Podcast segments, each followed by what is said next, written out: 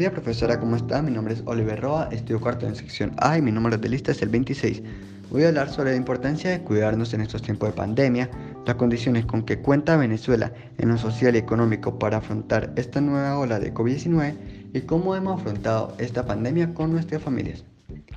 Es de suma importancia cuidarnos ante esta nueva ola de COVID-19 porque es más agresiva que la anterior debido a que ha mutado, siendo más letal y peligrosa. El no cuidarnos implica estar más susceptible a contagiarnos, lo cual nos conllevaría a un estado crítico de salud que en muchos casos alcanza la muerte, debido a que actualmente Venezuela no cuenta con las condiciones sociales para brindar el servicio de salud, ya que no contamos con suficiente personal médico para enfrentar esta nueva crisis, así como también no contamos con equipos, implementos ni materiales suficientes ni en buenas condiciones para prestar la atención necesaria a las personas infectadas, sin dejar a un lado que la economía de nuestro país se ve gravemente golpeada y en descenso debido a la mala administración política con la que hoy contamos, empeorando cada vez más la crisis médica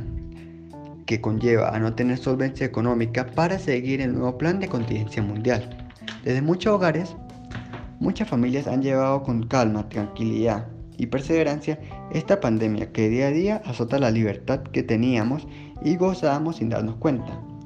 Asimismo, gran parte de la población se ha visto afectada psicológica, económica, mental y socialmente,